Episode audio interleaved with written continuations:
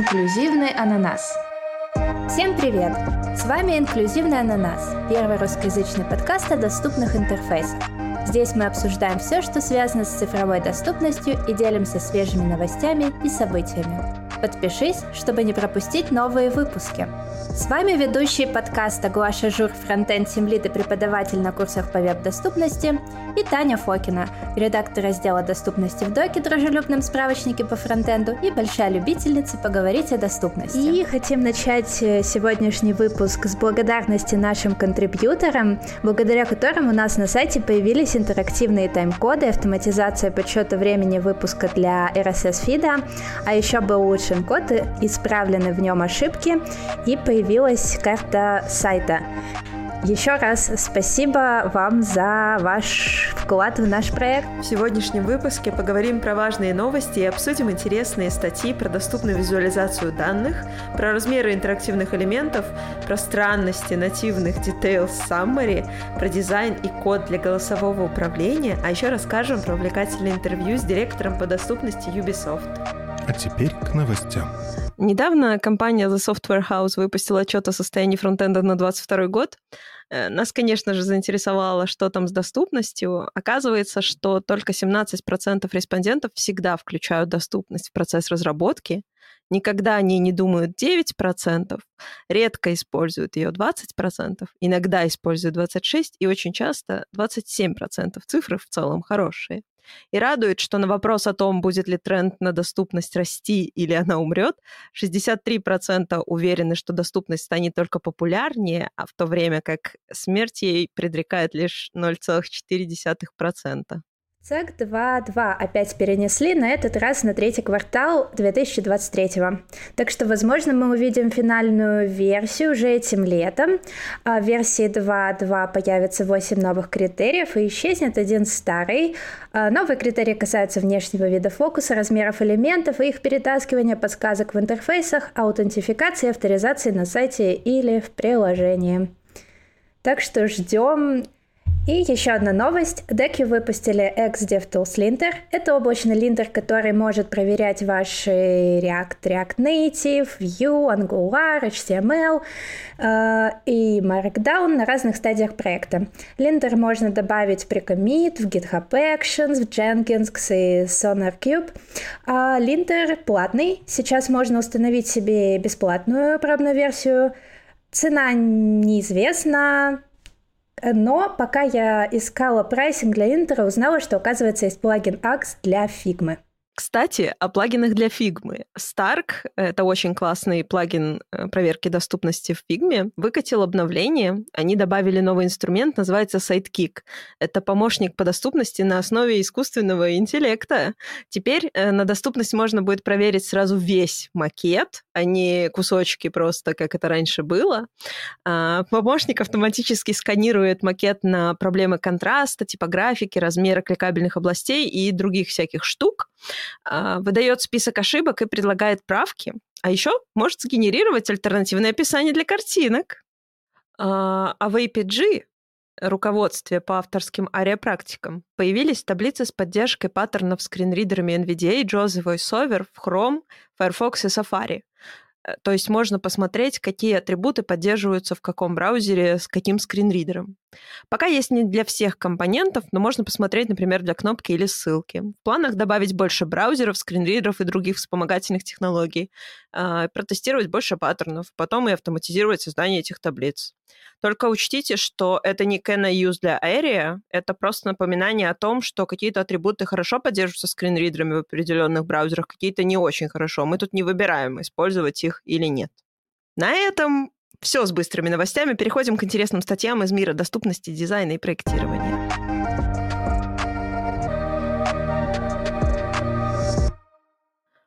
А, и первый у нас на очереди статья э, на тему одной из самых обсуждаемых и сложных тем в accessibility — это визуализация данных и как сделать ее доступной. Имеются в виду всякие графики, чарты в вашем проекте. И на эту тему э, дизайнер из компании Plate Design Дерек Торсони написал классную статью на медиуме. Сама компания занимается разработкой финансовых приложений Поэтому, я думаю, они собаку съели на подобных решениях. И уж чего-чего, а графиков там у них хватает. Вот. И Дерек рассказывает о том, что на самом деле это действительно один из самых сложных элементов доступности. А, его не только нужно сделать визуально доступным, но еще и там с клавиатуры, с помощью всяких других ассистивных технологий. Но в этой статье он только затрагивает моменты дизайна, которые касаются именно дизайна. Вот. И что он нам советует? На самом деле очень крутые советы. Э, первым делом он советует э, для линейных чартов, в частности, это когда у вас на графике просто линии, которые растут либо убывают, их может быть много на графике. Э, для таких чартов очень Э, правильным решением будет, во-первых, обеспечить хорошую контрастность самих линий друг с другом. То есть такую цветовую палитру подобрать, чтобы при, допустим, переведении в черно-белый вариант, чтобы все еще можно было различить э, какая линия какой является, но, к сожалению, это далеко не всегда помогает, я бы даже сказала, очень редко, когда помогает различить тонкую полосочку посреди всего графика, поэтому Дерек рассказывает, что они добавляют к этим чартам поинты графические, то есть э, точки какие-то на чарте обозначают. И вот эти точки для каждой линии имеют свою форму.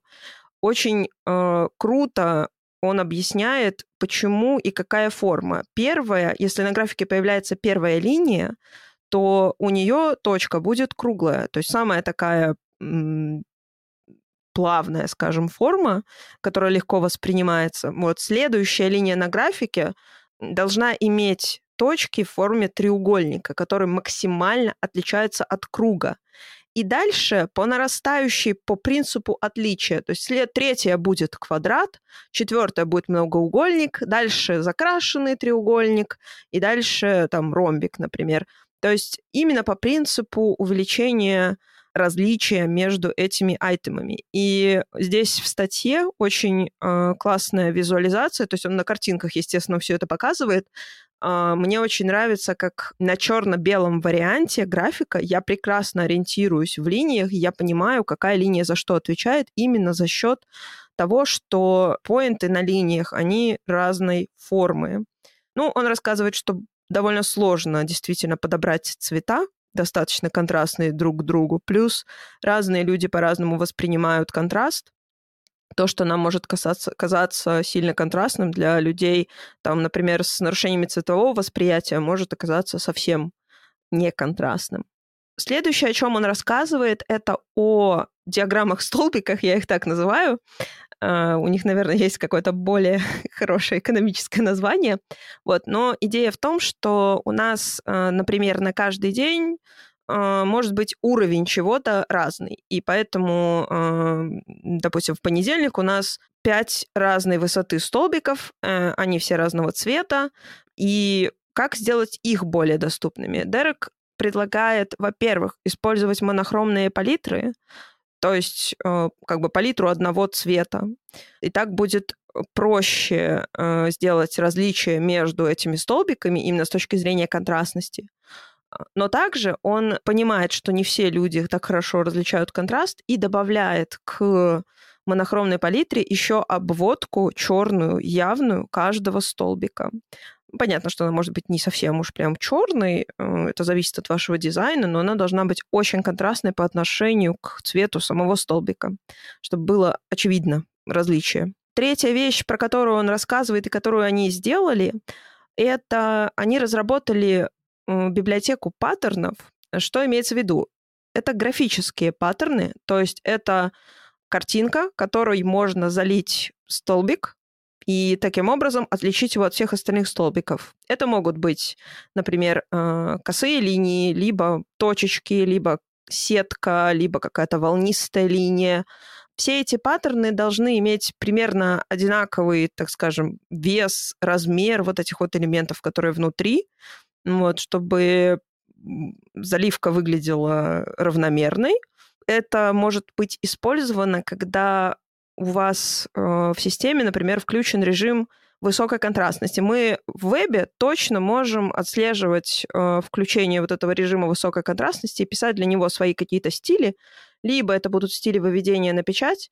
Таким образом, вы сможете показать ну, пользователю с такой настройкой разницу, более явную разницу между столбиками.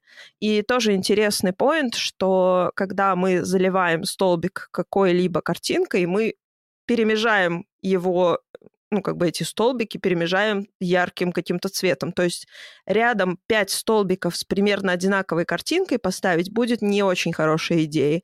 Будет хорошей идеей чередовать картиночка, паттерн какой-то, потом яркий цвет, потом снова паттерн, потом снова яркий цвет и снова паттерн. Вот. Ну, тут понятное дело, что для режима высокой контрастности он предлагает использовать черный и белый цвет. Очень классно. Я раньше никогда не думала об этом именно с точки зрения чередования элементов, чтобы они максимально отличались друг от друга э, о порядке выставления э, там тех же точек на линии либо э, закраски столбиков очень классная статья, и для дизайнера, наверное, тоже какое-то открытие мира доступности.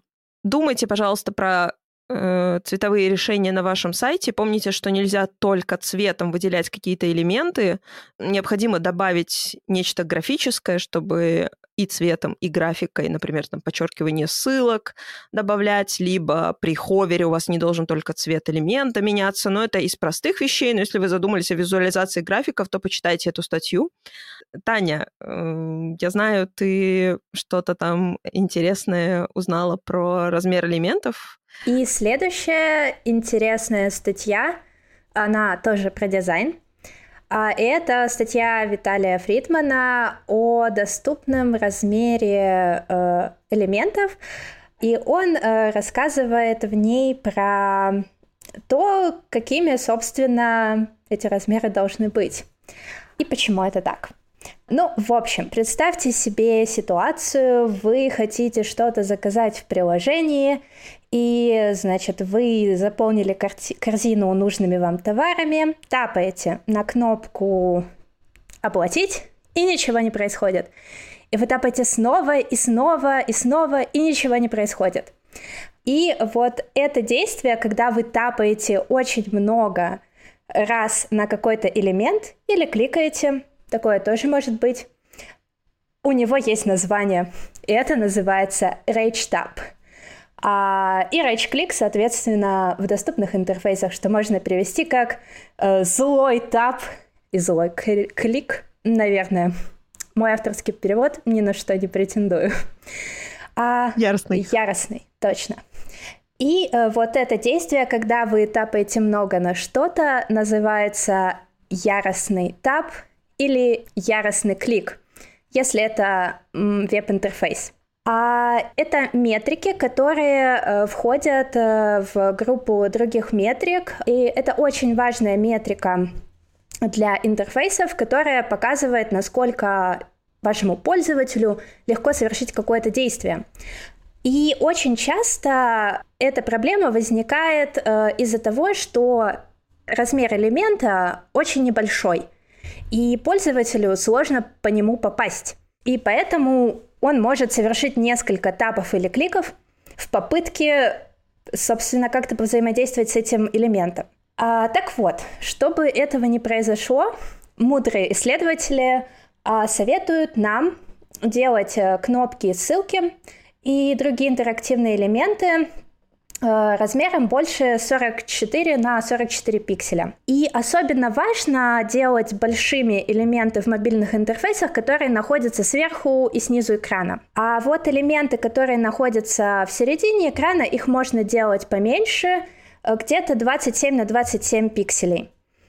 А еще интересно то, что также очень важно не только сделать элемент достаточно большим для того, чтобы на него можно было легко кликнуть или тапнуть, но и еще важно то, на каком расстоянии он находится от края экрана. И тут тоже есть совет по тому, э, как в каком, на каком расстоянии эти элементы надо располагать.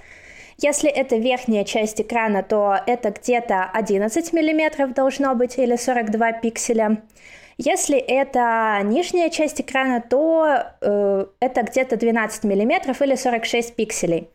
А если ваш элемент находится посередине, то расстояние от него до краев, оно может быть уже поменьше, где-то 7 мм или 27 пикселей. Важная оговорка. А, часто э, характеристику, э, эту характеристику, размер элемента, принято рассчитывать в пикселях. Прикол в том, что мы не можем посчитать э, в пикселях что-то в общем, мы не всегда можем э, в пикселях рассчитать э, размеры элементов на разных экранах. В каких-то случаях для того, чтобы точно определиться с размером элемента, нам нужно перевести пиксели в дипсы, которые переводятся как аппаратно-независимые пиксели. А вы можете найти разные калькуляторы и таблицы для того, чтобы это сделать. Э, не буду вдаваться в эти математические подробности сейчас, чтобы никто не заснул, и я в первую очередь. А еще а, интересно в этой статье было то, что там есть еще маленькие советы, помимо связанных с размером элементов. Например, а, когда у вас а, есть какое-то плавающее меню по странице, то неплохо сделать его где-то размером около 44-46 пикселей. Но при этом, если у вас внизу страницы или внизу экрана есть э, кнопка э, перейти наверх или вернуться наверх, э, то лучше сделать ее поменьше, чтобы пользователь случайно на нее не нажал. Э, это тоже очень интересная, важная для юзабилити и доступности деталь.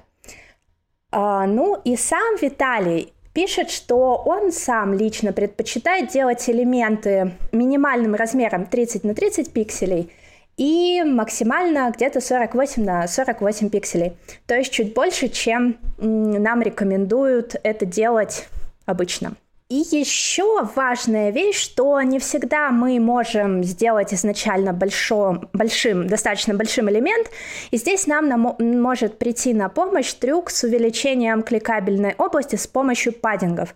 Это когда вы, э, например, оставляете кнопку визуально меньше, но по факту Э, область клика у нее гораздо больше, и поэтому пользователю, если он нацелится пальцем не в ее центр, а в ее край, все равно удастся совершить то действие, которое он хотел совершить с этим элементом. Несколько заметок на полях.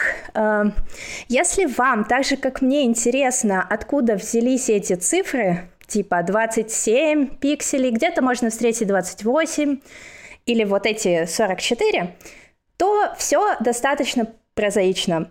А, было два больших исследования. А, мне кажется, что оба они были на базе MIT, а, где исследовали средний размер пальца человеческих рук. И как раз в первом исследовании выяснили, что э, указательный палец взрослых людей он где-то около двух сантиметров, а, соответственно, большой где-то два с половиной.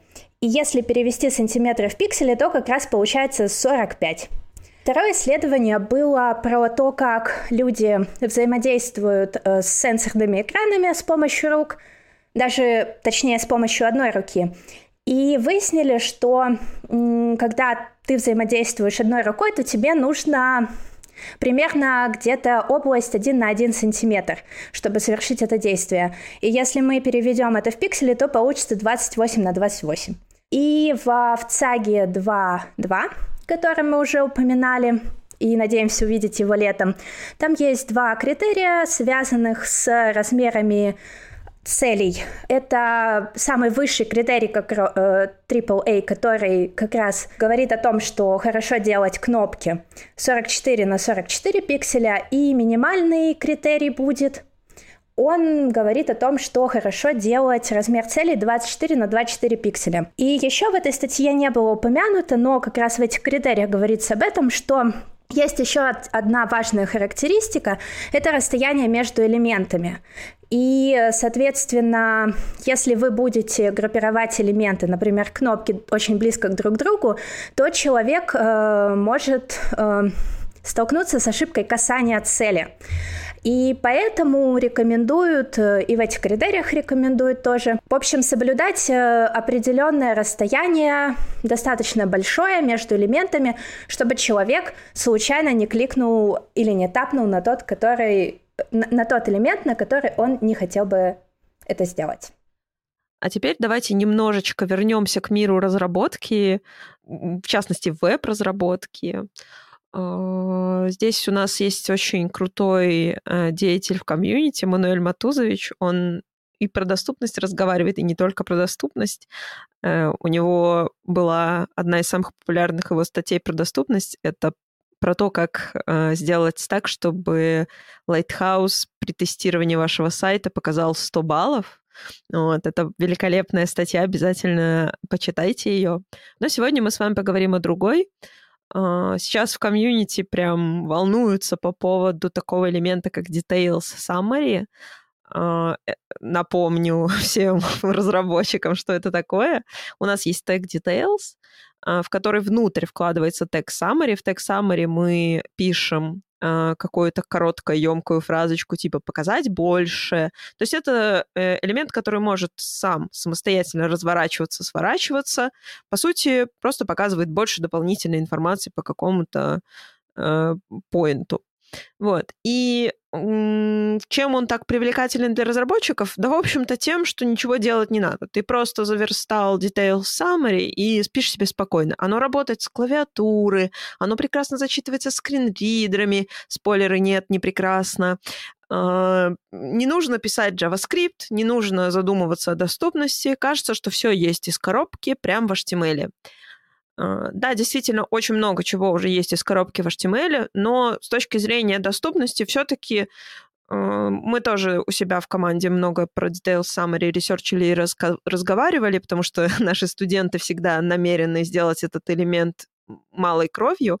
Вот. Но мы дошли своим тестингом до того, что в наших кейсах лучше все-таки использовать а, более привычные для пользователя решения, я потом поподробнее про них расскажу. Но в целом, по поводу Detail Summary.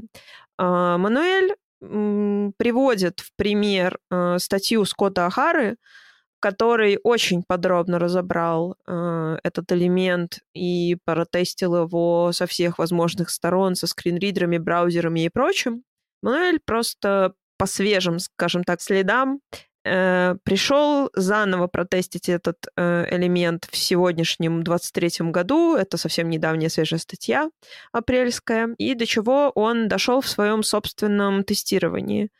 Э, у Detail Summary есть некоторые проблемы. Одна из них, самая, кажется, серьезная для пользователей скринридеров, это то, что этот элемент озвучивается по-разному в разных сочетаниях браузеров и скринридеров.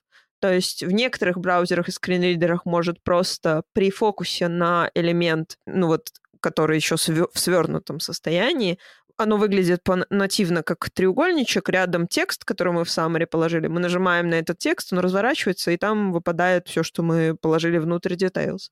Вот, в общем, когда фокус попадает скринридера на этот треугольничек с текстом, например, текстом показать больше, то некоторые скринридеры просто зачитывают фразу «показать больше». То есть они не говорят ни что это за элемент, ни какая у него семантика, просто говорят показать больше.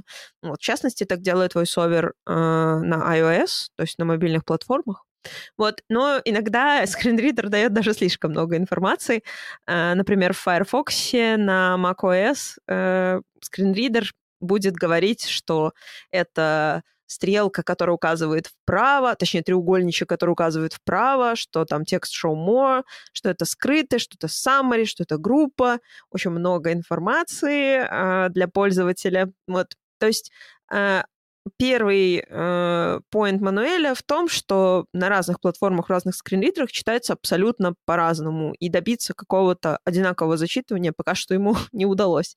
Следующий момент, он говорит, что удаление треугольничка никак не влияет на то, что э, браузеры перестают его зачитывать, то есть он все еще там, все еще с нами, но он проводил э, такие смешные исследования. Он вставлял вместо треугольничка другие символы, вставлял бобра, вот, в общем, старался как мог.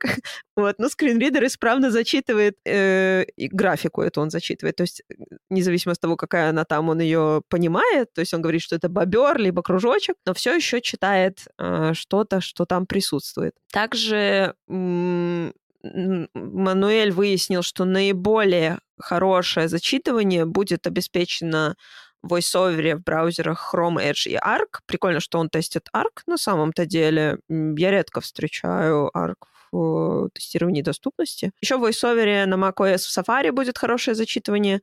TalkBack Android в Chrome будет тоже направ... хорошо читать в Safari, э, в VoiceOver на мобильных платформах, на iOS, он говорит, что оно читается стабильно, но типа в плохом смысле. Вообще не озвучивает ни роль, ни состояние, ничего. Просто говорит show more.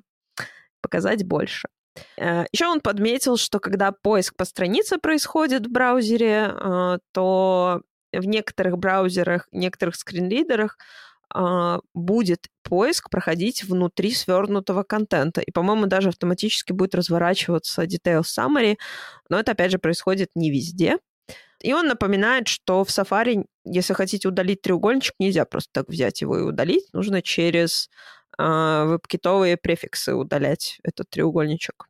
Ну и да, и он, в общем, спрашивает у нас, а что, какой же вывод из этого сделать? И приводит цитату Скотта, что, кажется, сейчас все-таки лучше использовать э, паттерны из э, Authoring Practices, э, которые предполагают использование area атрибутов. На самом деле там ничего сложного. Если вам нужно просто э, такой disclosure элемент, то вы можете использовать просто button, у которого будет несколько там ари-атрибутов, ари э, controls, то есть таким образом вы показываете, какой э, элемент будет разворачиваться, туда вставляется ID-шник текста под баттоном. Дальше вы используете area э, expanded и меняете состояние из JavaScript true-false в зависимости от состояния вашего disclosure элемента, развернут он или свернут. Да и все. То есть это баттон, и под баттоном div, у баттона несколько ари-атрибутов, ничего сложного, все супер тоже нативно. Единственное, что чуть-чуть JavaScript написать, менять э, значение атрибута. Вот. Еще такой паттерн очень часто используется в аккордеонах. Э, с аккордеонами немножко по-другому. Там предполагается как будто бы другая семантика. То есть аккордеон — это все-таки набор таких вот дисклозуров. Э, например, как самый частый пример использования аккордеонов, это FAQ, когда вы оформляете у себя на сайте, то есть это вопрос-ответ, вопросы находятся в списке, раскрываешь как бы вопрос, получаешь, собственно, ответ. И очень часто эти элементы, вот эти баттоны, которые раскрывают список, они делаются заголовками, потому что кажется, что это секция, с каким-то контентом, и у этой секции должен быть заголовок. Таким образом, баттон заворачивается в заголовок, и можно улучшить использование этого элемента для пользователя, который пользуется заголовками, чтобы навигироваться по странице. Мы у себя в команде тестили, пытались Detail Summary как-то впихнуть заголовок. Это максимально не по семантике получалось. Summary, по сути, для браузера это баттон, ты не можешь положить заголовок в баттон, но и обернуть э, summary в hashtag ты тоже не можешь, потому что для браузера это нарушение ну, правил, как бы ошибка валидации в details. Первый элемент должен быть обязательно summary. Поэтому сложности возникают, как только ты пытаешься detail summary приковырять к какому-то своему способу использования на сайте. Вот, э, Наверное, все, что хотелось об этом сказать. Аккуратно используйте. Можно использовать в продакшене, но помните, что у пользователя могут возникнуть моменты и вопросы, начиная с зачитывания этого элемента и заканчивая его использованием. Э, если он не зачитается, то, конечно же, пользователь не поймет, как им пользоваться. И следующая интересная статья Брайана Деконика э, посвящена э, тому, как что учитывать при создании дизайна и написания кода, если вы вдруг задумались не только о скринридерах, но и о программах для управления интерфейсом голосом и распознавания речи. это очень интересная тема, которую, к сожалению, мало обсуждают, и это незаслуженно, потому что такие программы — это очень популярный способ взаимодействия с интерфейсом разных людей, не только с какими-то моторно-мышечными диагнозами, но и э, теми, э, кто не может по какой-то причине в данный момент пользоваться привычным способом взаимодействия с интерфейсом с помощью мыши и клавиатуры. А, и Брайан рассказывает о том, с какими проблемами он сталкивается, когда использует Dragon. Это такая очень популярная программа для управления интерфейсами распознаваниями речи. Она недавно была, кстати, куплена Microsoft. До этого это был, ну, можно сказать, open source проект – и э, у этой программы очень много прикольных фич, которые, собственно, и делают ее такой популярной. Ну, например, ее можно совмещать с Siri, и э, ей очень часто пользуются в американских госпиталях врачи, которым нужно срочно на бегу сделать какие-то заметки. И э, еще он рассказывает немножко про другую программу Tailon. Э, она также позволяет управлять интерфейсом с помощью э, глаз, то есть э, у нее есть функция eye-трекинга, но в основном он, конечно, фокусируется на Dragon, э, который он со своей командой э, постоянно тестирует на своем продукте. И я советую вам заглянуть в эту статью, или послушать ее, потому что Брайан там демонстрирует, каким образом он взаимодействует с разными элементами с помощью разных команд и показывает самые основные возможности Dragon. Это реально очень интересно, особенно если вы никогда сами не тестировали или не пользовались этим продуктом. И вот каким выводом он приходит. Uh, ну, во-первых, для голосового управления невероятно важна разметка, ваш код. Он должен быть семантическим. Э, да-да, так же, как и для скринридеров. Здесь э, программы, э, такие программы, эти вспомогательные технологии ничем не отличаются от скринридеров. А, и, например, он показывает, как сложно взаимодействовать с кнопкой, которая по факту кнопкой не является. То есть это div э, событием он клик, и если у этой кнопки нет какого-то видимого названия, э, а это, например, иконка, то, смотрите, здесь возникает две проблемы. Во-первых, э, в Dragon есть команда клик кнопка, клик ссылка, и эта команда не сработает, потому что это не кнопка, потому что у этого элемента нет row button, и это не button в лучшем случае. И поэтому пользователям голосового управления приходится танцевать с бубном. Им придется, во-первых, включить там есть два варианта решения этой проблемы.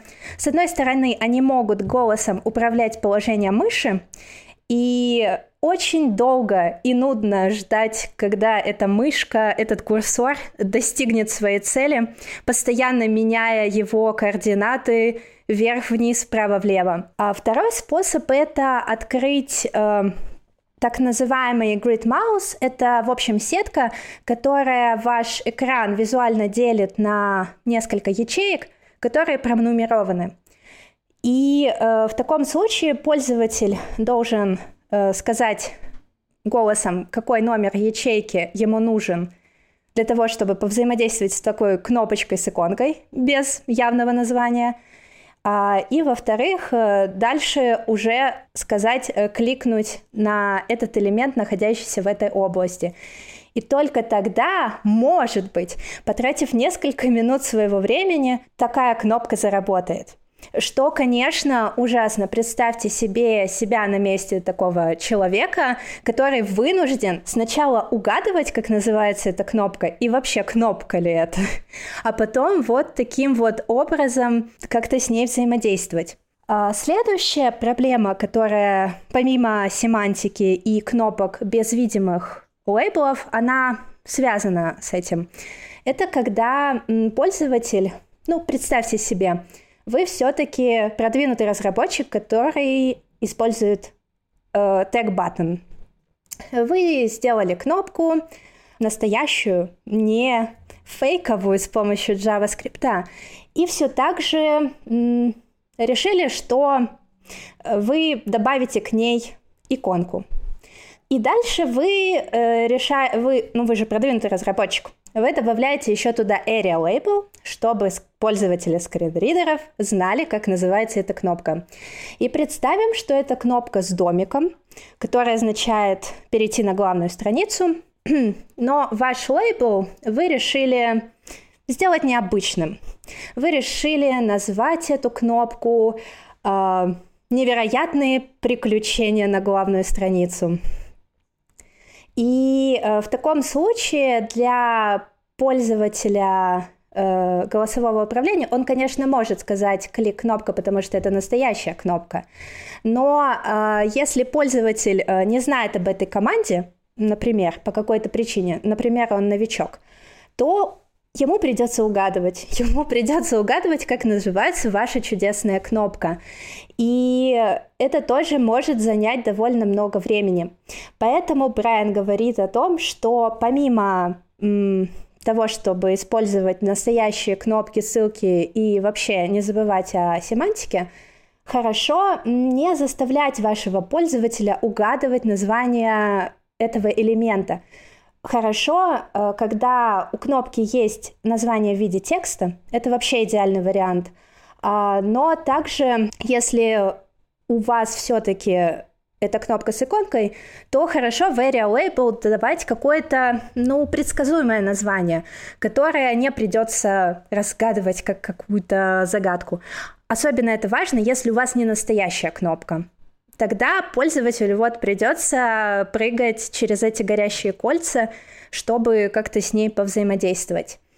А, ну и еще очень крутой совет, который он дает, и это прямо был инсайт для меня, это то, что если вы ответственный, честный разработчик, который знает не только про скринридеры, но и про э, другие вспомогательные технологии, особенно связанные с управлением голосом, он говорит, что клево перед тем, как, собственно, все выкатывать в прод, э, тестировать э, такие названия кнопок и ссылок, проговаривая их.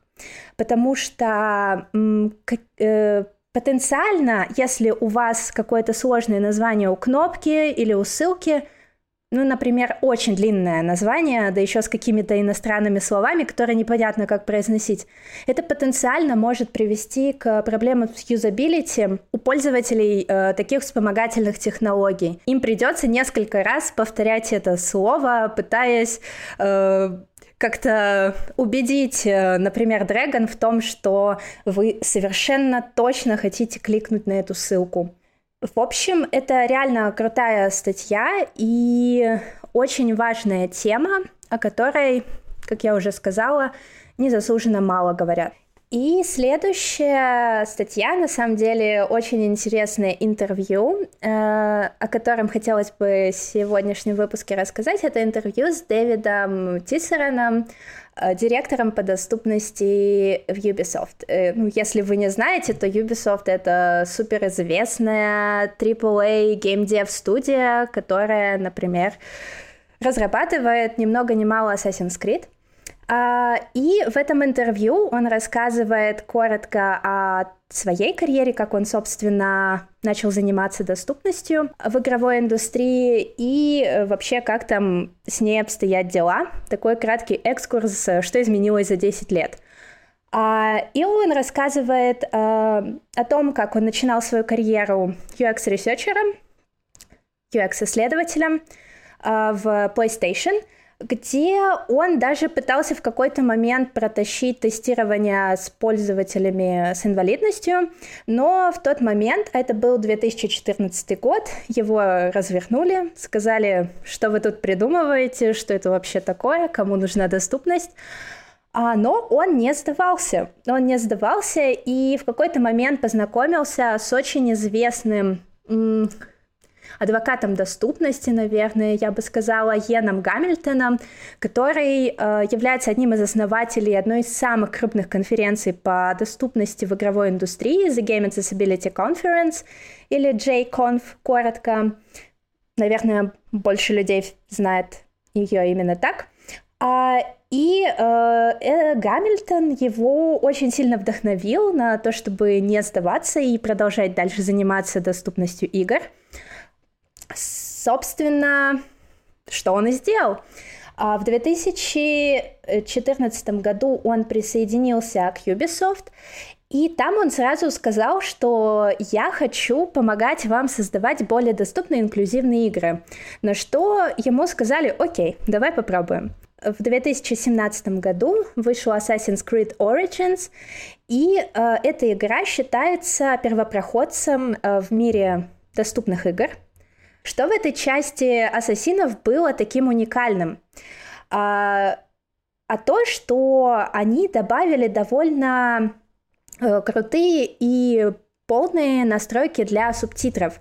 Их можно было менять в плане размера, можно было выбирать э, фон для них, чтобы они были более различимыми э, и контрастными. И это был реально первый AAA проект с фокусом на доступности. Наверное, для нас в мире веба это покажется странным, потому что что, какие-то субтитры, как это может быть вообще чем-то прорывным?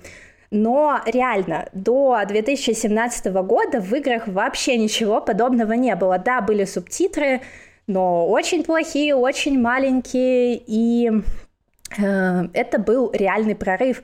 Тогда э, ассасины получили очень много крутых рецензий от реальных э, геймеров, Э, с инвалидностью, и, э, в общем, это был полный фурор. И в тот момент э, все компании, особенно крупные, с большими бюджетами, посмотрели так на Ubisoft и такие, блин, наверное, нам тоже что-то такое не помешает, раз все так довольны, и раз, в общем, все кидают в экран деньги, чтобы поиграть в ассасинов. А, и вот с тех пор э, очень много поменялось. И Дэвид рассказывает о том, что э, в Ubisoft они начинали с свой путь в, собственно, мире доступности э, с малого. Они сначала пользовались активно разными чек-листами и рекомендациями Uh, на основе Game Accessibility Guidelines и Xbox Accessibility Guidelines. Это вот uh, такие вцаги в мире геймдева. Uh, и сейчас компания вот с тех первых небольших шагов перешла к тому, что они не просто стараются следовать разным руководствам, написанным другими людьми, но и создавать какие-то свои решения, а, стараются при этом придумывать какие-то инновационные штуки, которых нету у других конкурентов, чтобы к ним приходило больше геймеров э, со своими деньгами. Ну и также, конечно, это все очень помогло и репутации Ubisoft. Вот, что еще интересного в Ubisoft? Они, в общем, распространили э, доступность на все этапы разработки игр, начиная с э, сюжета и каких-то первых набросков, заканчивая кодом и связями с общественностью. И у них очень активная э, пиар-команда, которая собирает постоянно отзывы пользователей э, и по-разному взаимодействуют с игроками. Э, также они э, очень сильно заморачиваются по поводу субтитров в их прямых трансляциях, сурдопереводе, и они даже выпускают игровые трейлеры с аудиодескрипцией что тоже не каждый день увидишь, особенно в игровой индустрии.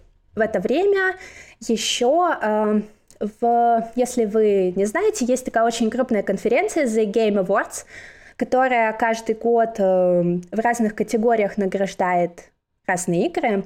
И в 2020 году в ней появилась категория за инновации в доступности.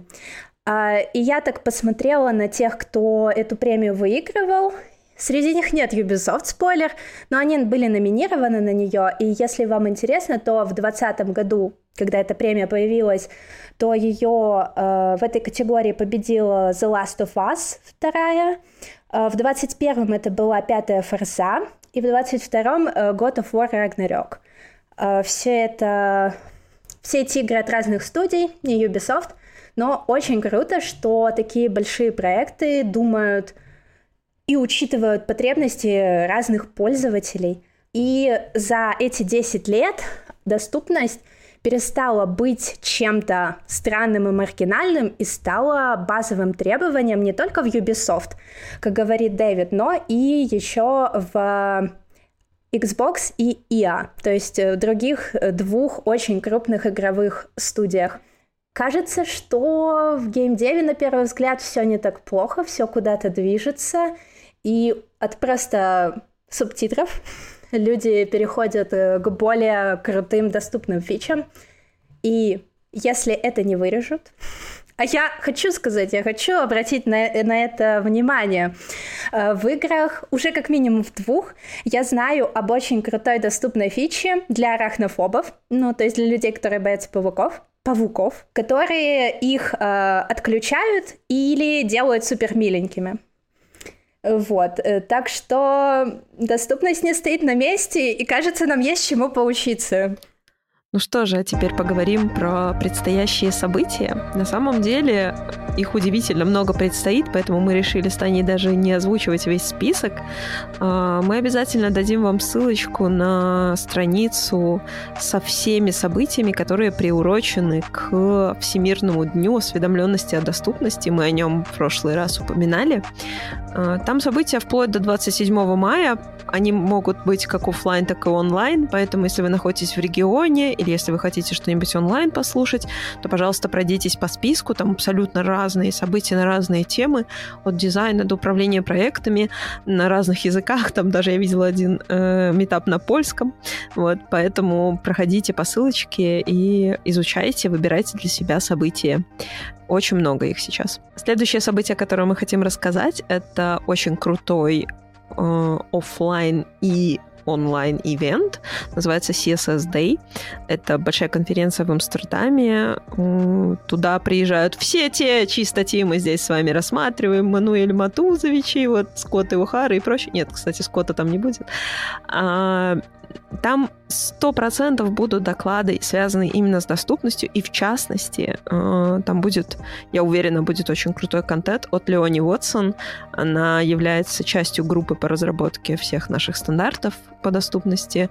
Она сама незрячая, вот, и она как раз-таки будет рассказывать про спецификацию CSS Speech, поэтому, если вы хотите больше узнать про то, как голосом управлять вашим интерфейсом и как можно через CSS э, подсветить какие-то элементы и сказать скринридеру, что говорите, что нет. Точнее, сейчас, наверное, это не все хорошо работает, вот, но э, в будущем будет можно, раз Леони об этом собирается рассказать.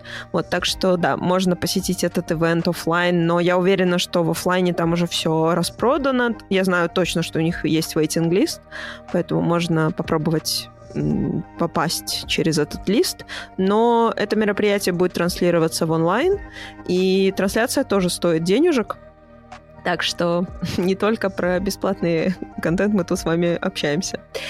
Э, посетите. Я уверена, что будет очень крутая конференция, тем более целый день про CSS. Э, кроме того, нас ожидает с вами в далеком э, сентябре, в конце сентября, 27-28 такая небезызвестная компания WordPress э, делает классный очень э, инструмент для создания сайтов. Мы все его обожаем со всех сторон. И особенно accessibility, которое нужно настраивать в WordPress. Но удивительно, они уже несколько раз делали этот ивент, называется WordPress Accessibility Day. Почему мы сегодня про него рассказываем? А, потому что сейчас э, туда открыто CFP, а, то есть можно податься с докладом, плюс можно пойти волонтерить, помогать им с организацией этого ивента. Поэтому прочекайте, э, это все будет онлайн. Если вы хотите о чем-то рассказать э, в мире доступности или помочь создать классный ивент, то приходите к ним. И, кроме того, совсем недавно, 10 мая, прошла конференция Google I.O., Почему мы про нее рассказываем? Потому что все материалы сейчас в доступе, они абсолютнейше свежие, и можно их посмотреть сегодня. На ней было несколько докладов про доступность, связанных именно с доступностью. А, в частности, там было целых два доклада про то, как сделать доступным приложение Android и что нового в Android Accessibility. Кроме того, там рассказывается о том, как сделать доступные продукты с помощью Material Design. Также освещают доступность Jetpack Compose, что тоже относится к андроидам, в общем. Есть доклады про инклюзивность и э, про, естественно, про доступность веб-applications наших прекрасных веб-сайтов. Э, поэтому, пожалуйста, сходите, посмотрите. Я не уверена, дадут ли вам э, лейблу, что вы участвовали в Google I.O., если вы сейчас зарегистрируетесь, но, может быть, еще и лейблочку получите. Э, на этом с событиями все. С вами был подкаст «Инклюзивный ананас» и его ведущие Гоша и Таня. Вы можете найти нас на любой подкаст-платформе. До встречи в следующем выпуске.